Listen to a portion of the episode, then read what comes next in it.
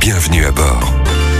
Stéphanie, 7h du matin, départ de Senlis et nous partons faire du shopping tous les deux à 3. Mais on n'y voit rien. je pensais que vous étiez italienne. Morgane, je vous dis qu'on ne voit pas à plus de 50 mètres avec ce brouillard. Il faut mettre ses anti-brouillards. Mais vous me prenez pour le lapin de la RATP à enfoncer des portes ouvertes, ne pas mettre ses doigts dans les portes, ne pas se jeter du cinquième étage car on peut se blesser, mettre des anti-brouillards quand il y a du brouillard. Bah oui, vous mettez vos anti-brouillards. Mais attention, hein, pensez aussi à lever le pied. Bah, vous ralentissez si vous n'y voyez pas. À plus de 50 mètres, c'est 50 km heure, pas plus. Même sur autoroute. Pour vous donner une idée, 50 mètres, c'est si vous ne voyez qu'un seul trait sur le côté. Bah de toute façon c'est simple, hein, je n'ai qu'à suivre de très près la voiture qui est devant moi. Oula, halte là, Jolly Jumper, surtout pas, bien au contraire. Vous augmentez vos distances de sécurité. Vraiment, imaginez si la personne devant vous freine brusquement, impossible d'anticiper. Mais pourtant ça ralentit brouillard.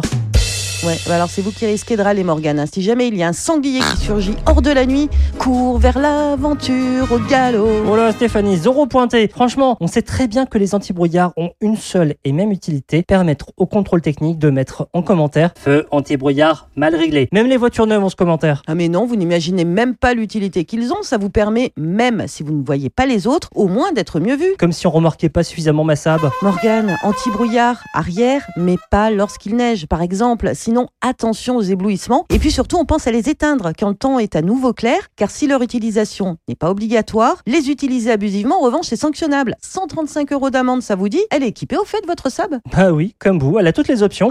Latin, allemand, LV3 et en plus, on peut même chanter du Gilbert Montagnier. On va s'aimer sur une sable ou sur un beau chantier. Retrouvez toutes les chroniques de Sanef 177 sur sanef177.com.